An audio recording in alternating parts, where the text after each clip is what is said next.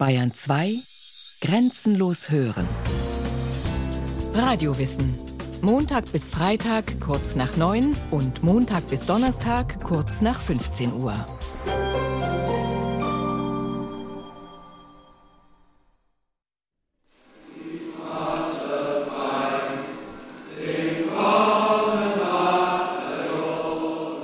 Der Tag wird kommen, an dem ich den Geboten die neuen Gesetzestafeln entgegenhalten will.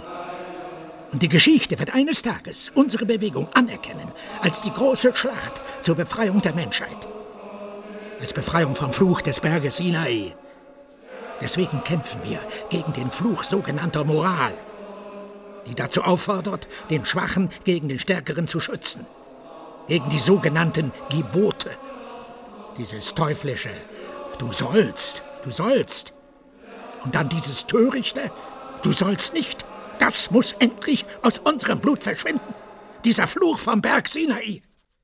Adolf Hitler 1933 im Kreis von Vertrauten. Ein Ohrenzeuge hat die Hetzrede protokolliert.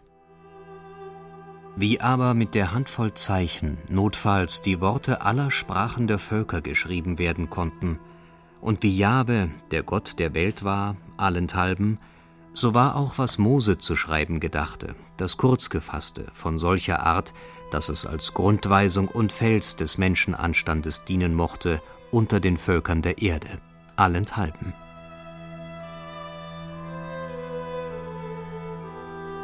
So schilderte Thomas Mann zehn Jahre später im amerikanischen Exil romanhaft die Entstehung der Zehn Gebote und ihre Bedeutung als Manifest der Menschenwürde.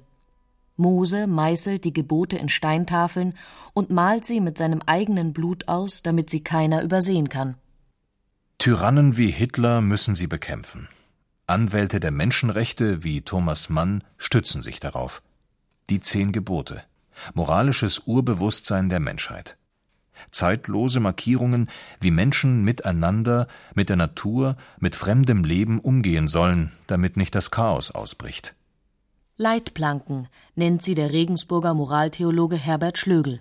Ich denke, die Gebote erinnern uns an beides, dass wir selbst auch immer wieder Leitplanken in unserem Leben brauchen, damit wir auf der richtigen Straße sind, die uns orientieren, die uns aber auch nicht so einengen, wie auf der Autobahn Leitplanken eben sind, dass wir nicht sehr verantwortungsbewusst und individuell der Verkehrslage angepasst, um in dem Bild zu bleiben, unser Leben gestalten können. Ich denke, beides gehört zusammen, dass Freiheit immer eine Freiheit ist, die ja nicht grenzenlos ist, sondern eine Freiheit, die immer den anderen und seinen Anspruch in den Blick hat und eine Freiheit, die heute uns auch auf den angemessenen Umgang mit der Natur, mit den gegebenen Möglichkeiten dort hinweist und gerade unsere Grenzenlosigkeit, wie wir meinen, doch auch eine natürliche Grenze setzt. Dekalog, sagen die Bibelwissenschaftler und die Philosophen zu den zehn Geboten. Das ist griechisch. Dekalogoi. Das bedeutet zehn Worte. Deka, zehn, Logos, das Wort. Zehn Worte, eigentlich sind es zehn Sätze, in der hebräischen Bibel bekräftigen sie Gottes Bund mit seinem Volk und fassen seine Weisungen zusammen.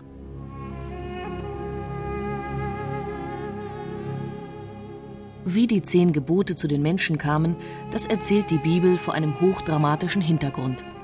Mose hat das Volk Israel nach jahrzehntelanger Sklaverei aus der ägyptischen Knechtschaft befreit und zieht mit ihm durch die Wüste, dem gelobten Land entgegen. Gott, der seinem Volk anfangs in einer Wolken- bzw. Feuersäule vorausgezogen ist, kündigt nach drei Monaten erneut seine Erscheinung an. Er wird auf den Berg Sinai hinabsteigen, mit Mose reden und dem Volk seine Gesetze verkünden. Zitat aus dem alttestamentlichen Buch Exodus Im Morgengrauen begann es zu donnern und zu blitzen. Schwere Wolken lagen über dem Berg, und gewaltiger Hörnerschall erklang. Das ganze Volk im Lager begann zu zittern. Mose führte es aus dem Lager heraus Gott entgegen. Der ganze Sinai war in Rauch gehüllt, denn der Herr war im Feuer auf ihn herabgestiegen. Mose redete, Und Gott antwortete im Donner. Dann sprach Gott all diese Worte. Ich bin Jahwe, dein Gott, der dich aus Ägypten geführt hat, aus dem Sklavenhaus. Du sollst neben mir keine anderen Götter haben. Du sollst dir kein Gottesbild machen. Du sollst den Namen des Herrn deines Gottes nicht missbrauchen. Gedenke des Sabbats, halte ihn heilig. Ehre deinen Vater und deine Mutter. Du sollst nicht morden, du sollst nicht die Ehe brechen, du sollst nicht stehlen, du sollst nicht falsch gegen deinen Nächsten aussagen. Der Herr sprach zu Mose, ich will dir die Steintafeln übergeben, die Weisung und die Gebote, die ich aufgeschrieben habe.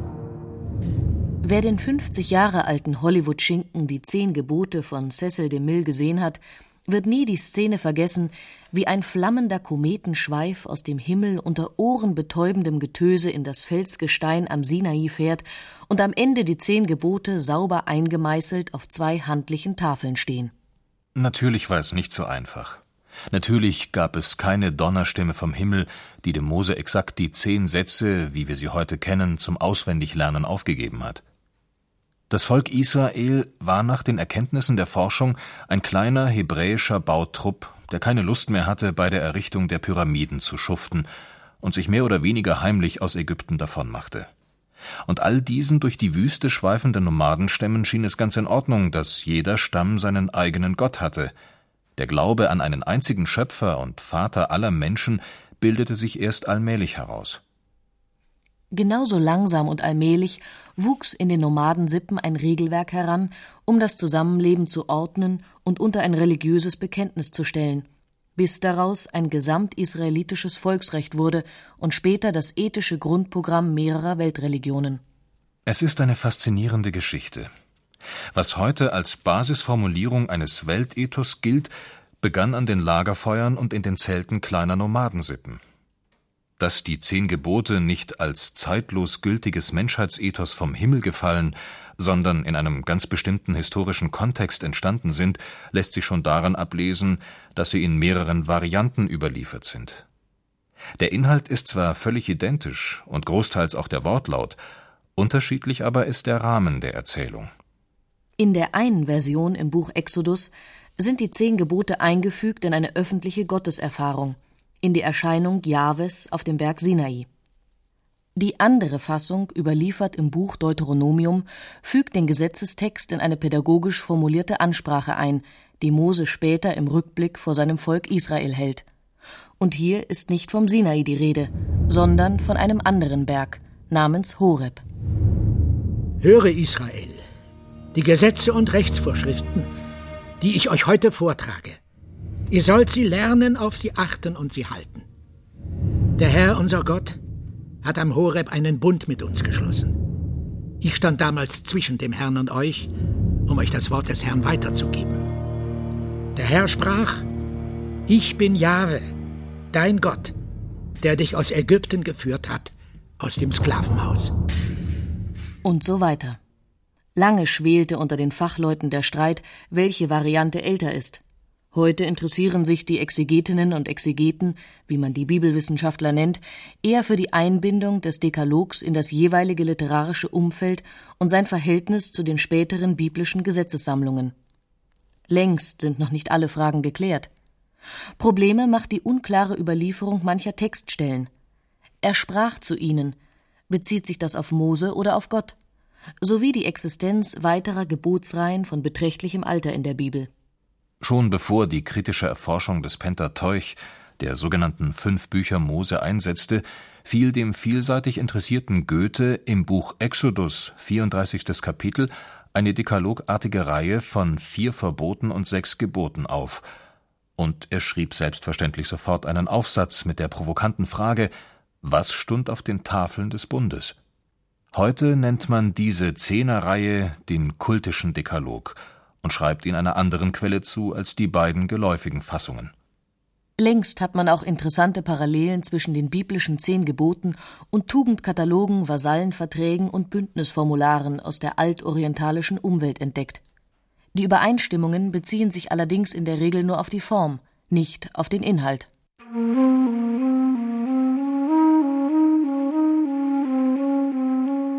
Der aktuelle Forschungsstand sieht so aus. Die zehn Gebote, wie wir sie heute kennen, sind in einem jahrhundertelangen Prozess entstanden und gewachsen.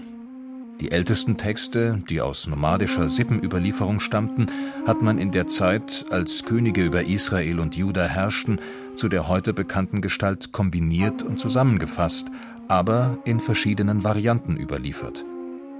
Das war zwischen dem 10. und dem 7. vorchristlichen Jahrhundert. Noch der im 2. Jahrhundert vor Christus entstandene Papyrus Nesch, die älteste bekannte Bibelhandschrift, die den Dekalog enthält, bietet eine Mischung aus den beiden verbreitetsten Versionen. Im Vergleich mit Gesetzestafeln aus dem altorientalischen Umfeld fallen einige Besonderheiten auf. Etwa die Konzentration auf wenige zentrale Gebote, während in Ägypten oder bei den Hethitern meist alle möglichen Detailvorschriften aufgelistet wurden. Oder die originelle Formulierung Du sollst, wörtlich übersetzt eigentlich Du wirst. Üblich war im alten Orient eine sogenannte kasuistische Gesetzgebung. Wenn du dies oder jenes Verbrechen begehst, dann hast du mit folgender Strafe zu rechnen. Ein Beispiel aus dem babylonischen Kodex Hammurapi. Wenn jemand die Tochter eines anderen schlägt und eine Fehlgeburt verursacht, so soll er zehn Schekel Silber für ihre Leibesfrucht zahlen. Wenn jene Frau aber stirbt, so soll man seine Tochter töten. Solche ausgetüftelten kasuistischen Gesetzestexte finden sich in der hebräischen Bibel zwar auch, etwa im Bundesbuch Exodus Kapitel 20. Der Dekalog aber formuliert ganz anders, apodiktisch, wie die Experten sagen. Gedenke des Sabbats, halte ihn heilig. Du sollst nicht morden, du sollst nicht die Ehe brechen. Das ist die Sprache des Ethos, nicht des Rechts. Sie ist in Nomadenfamilien zu Hause, nicht in Gerichtshallen. Ein Richter, der mit den zehn Geboten arbeiten wollte, müsste verzweifeln, denn nirgends ist ein Strafmaß angegeben. Es geht nicht um Sühne für irgendwelche genau definierten Verfehlungen aus der Vergangenheit. Es geht um Wegweisung für die Zukunft. So sollst und darfst du leben, wenn du glaubst. Solche Kräfte wachsen dir zu, wenn du mit Gott verbunden bist. Du wirst nicht mehr lügen, nicht mehr stehlen, nicht mehr morden. Du hast keine Götzenbilder mehr nötig. Und dann fällt natürlich die Einleitung des Dekalogs auf, die den gewohnten Rahmen sprengt. Mit einer majestätischen Selbstvorstellung Gottes beginnen die zehn Gebote. Ich bin Jahwe, dein Gott, der dich aus Ägypten geführt hat, aus dem Sklavenhaus. Jahwe präsentiert sich als Befreiergott, der das Glück seiner Menschen will und in der Geschichte handelt. Er gibt keine tyrannischen Kommandos, sondern erwartet Dankbarkeit, Treue, Gegenliebe. Wie es in einer alten Erzählung der Chassidim heißt, der ostjüdischen Weisen. Martin Buber hat sie gesammelt. Man fragte Rabbi Bunam. Es steht geschrieben, ich bin der Herr, dein Gott, der ich dich aus Ägypten führte. Warum heißt es nicht, ich bin der Herr, dein Gott, der ich Himmel und Erde schuf? Rabbi Bunam erklärte, Himmel und Erde, dann hätte der Mensch gesagt, das ist mir zu groß, da traue ich mich nicht hin. Gott aber sprach zu ihm, Ich bin's, der ich dich aus dem Dreck geholt habe. Nun komm heran und hör. Dass sich Jahwe als Befreiergott vorstellt, bevor er die zehn Gebote gibt, hat theologische Konsequenzen, wie Professor Schlögel erläutert. Für uns aus christlicher Sicht, und ich denke, da sind wir auch mit den Juden völlig einig, ist das Zentrale, dass Gott als erstes eine Zusage gibt. Ich bin der Herr dein Gott, der dich aus Ägypten herausgeführt hat, dem Sklavenhaus. Und dann kommen die Gebote. In unserer Umwelt haben wir diesen ersten Satz, dass Gott erst einen Zuspruch gibt, dass er uns etwas Positives verheißt, manchmal verdrängt und uns etwas festgenagelt an den Einzelforderungen. Das heißt, hier spricht kein Himmelstyrann, der den Menschen mit repressiven Forderungen ihre Freiheit beschneiden will, sondern ein guter Schöpfergott, der ihnen Lebensmöglichkeiten eröffnet. Dass er sein Volk, auch das ist einzigartig in der altorientalischen Umwelt Israels, auf einen strengen Monotheismus verpflichtet, scheint auf den ersten Blick intolerant, ist aber nur konsequent. Zwischen Gott und seinem Volk soll kein Untertanenverhältnis bestehen. sondern eine Liebesbeziehung. Und Liebende sind meistens eifersüchtig. Tafeln, wie man die zehn Gebote gern nannte, blieben über die Jahrhunderte das Herzstück der Offenbarung für die Juden. Sie wurden bei den großen Festversammlungen im Tempel vorgetragen und später in den Synagogen rezitiert. Und neu eingeschärft, als sich die kleine Gruppe der Christen vom Judentum trennte und ihre eigenen heiligen Bücher schrieb. Der Jude Jesus hat sie keineswegs außer Kraft gesetzt, sondern radikalisiert, auf ihren Kern zurückgeführt, wie es schon die Propheten getan hatten, mit ihrer Kritik an einer veräußerlichten Religion. Es ist dir gesagt worden, Mensch, was gut ist und was der Herr von dir erwartet. Nichts anderes als dies. Recht tun, Güte und Treue lieben, in Ehrfurcht den Weg gehen mit deinem Gott. So der Prophet Micha gegen Ende des achten Jahrhunderts vor Christus. Er war vermutlich ein Bauer aus dem Dorf Moreshet Gad bei Jerusalem und las der dortigen Oberschicht die Leviten. Auf solche glühenden Anhänger Jahwes berief sich später der Rabbi Jesus, als er seinen Freunden erläuterte: Denkt nicht, ich sei gekommen, um das Gesetz und die Propheten aufzuheben. Ich bin nicht gekommen, um aufzuheben, sondern um zu erfüllen.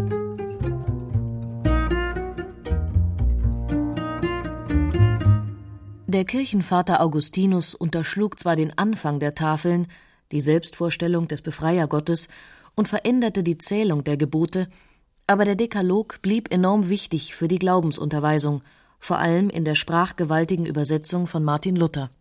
Du sollst den Namen des Herrn deines Gottes nicht unnütz gebrauchen. Du sollst deinen Vater und deine Mutter ehren, auf dass dir's wohlergehe und du lange lebest auf Erden. Du sollst nicht falsch Zeugnis reden wider deinen Nächsten. Bis heute verbinden die zehn Gebote nicht nur Christen und Juden. Professor Schlögel. Interessant ist auch, dass eigentlich auch die Moslems in ihren Anschauungen durchaus mit den zehn Geboten übereinstimmen können.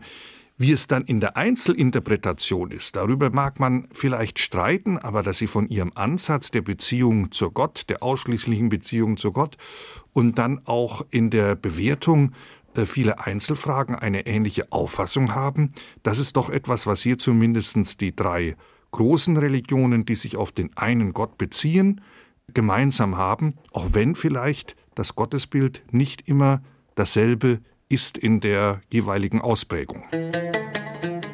Zitat aus dem Koran, Sure 17, Al-Isra. Setze Gott keinen anderen Gott zur Seite. Und dein Herr hat bestimmt, dass ihr nur ihm dienen sollt und dass man die Eltern gut behandeln soll. Und nähert euch nicht der Unzucht. Und tötet nicht den Menschen, den Gott für unantastbar erklärt hat. Doch die Bedeutung der zehn Gebote reicht weit über den interreligiösen Dialog hinaus. Spätestens seit der Aufklärung gilt der Dekalog als kostbares Kulturerbe und als Grundlage einer durchaus autonomen weltlichen Ethik. Fernando Savater, Spaniens populärster Philosoph, ein bekennender Atheist, hat ein Buch über die zehn Gebote im 21. Jahrhundert geschrieben. Er ist überzeugt davon, dass auch der Wettstreit der Meinungen in einer Demokratie nicht ohne moralische Grundnormen auskommt und dass sich ohne die zehn Gebote die Ideale von Freiheit, Gleichheit, Brüderlichkeit ebenso wenig hätten entwickeln können wie die Menschenrechte oder der moderne Rechtsstaat. Herbert Schlögel, der Regensburger Moraltheologe. Wenn unsere Politiker in der Öffentlichkeit von Werten sprechen, dann meinen sie im Grunde genau diese Punkte, die unser zwischenmenschliches Verhalten betreffen. Der Umgang mit der Wahrheit, der Umgang mit dem Eigentum, der Umgang mit dem Nächsten, auch in der Beziehung zur Sexualität, der Umgang mit dem Leben im Blick auf den umfassenden Lebensschutz, den uns dies fünfte Gebot zum Ausdruck bringt. Ich denke, die Menschenwürde ist etwas, was im Grunde aus theologischer Sicht von der Gott-Ebenbildlichkeit des Menschen herkommt als Geschöpf Gottes. Für unsere Gesellschaft ist aber wichtig, dass dieses Argument auch von Kant schon gebracht wurde, so dass es nicht nur für die Christen gilt, sondern dass die Menschenwürde, die ja auch bei uns das Grundgesetz in Artikel 1 festhält, etwas ist, was allen Menschen zukommt, dass sie Zweck an sich selbst sind und nicht verzweckt als Mittel gebraucht werden dürfen. Und hier ist, denke ich, ein Punkt, wo wir als Christen in unserer Gesellschaft vor allen Dingen diese Bipolarität einerseits die philosophische Begründung, die auch im Grundgesetz Eingang gefunden hat, und die theologische Begründung zusammenbringen können. Kein Wunder, dass sich Ethiker, Völkerrechtler, Menschenrechtsaktivisten und Literaten immer wieder auf die zehn Gebote berufen. Die nachdenklichsten unter ihnen stellen, auch wenn sie nicht gläubig sind, bisweilen die Frage, ob der Rückzug auf das sogenannte Naturrecht genügt, um unabhängig von Machtverhältnissen, Modephilosophien und politischen Mehrheiten einen Grundbestand von Menschenrechten zu sichern ob es nicht einer Instanz bedarf, die vor allen Diskussionen und Abstimmungen da ist und Werte zu garantieren vermag, die nicht morgen wieder in Frage gestellt werden können. 1979 haben die deutschen katholischen Bischöfe und der Rat der evangelischen Kirche in Deutschland eine gemeinsame Erklärung über die Grundwerte verabschiedet, in der es heißt Grundwerte können ihre tragende Begründung nicht allein im faktischen Wollen einer Mehrheit in der Gesellschaft haben, so bedeutsam auch ein möglichst breites Engagement für ihre Wirksamkeit ist. Eine tragfähige Übereinstimmung in Grundwerten kann nur aus der nicht in Frage zu stellenden Überzeugungskraft grundlegender ethischer Forderungen kommen. Was nun beileibe nicht heißt, dass sich die Gesellschaft an einer engen Auslegung der zehn Gebote ausrichten muss, wie sie für eine begrenzte geschichtliche Epoche prägend war. Gerade die christliche Auslegungstradition bemüht sich ja um den zeitlosen Kern und die Tiefendimension dieser Sätze und stellt sämtliche Einzelforderungen unter das zentrale Liebesgebot. So findet sich in einer vom katholischen Bibelwerk herausgegebenen Studie zum Dekalog ganz selbstverständlich die Bemerkung, das alttestamentliche Gebot Du sollst nicht die Ehe brechen sei in einer völlig veränderten geschichtlichen Situation auch entsprechend auszulegen Zitat Die weit höhere Lebenserwartung, die wirtschaftliche Unabhängigkeit der Frau und ihre damit mögliche Emanzipation, die Möglichkeit der Geburtenkontrolle und die Überforderung der Kleinfamilie werden wahrscheinlich neue Formen der geschlechtlichen Gemeinschaft und andere Vorstellungen von Treue hervorbringen.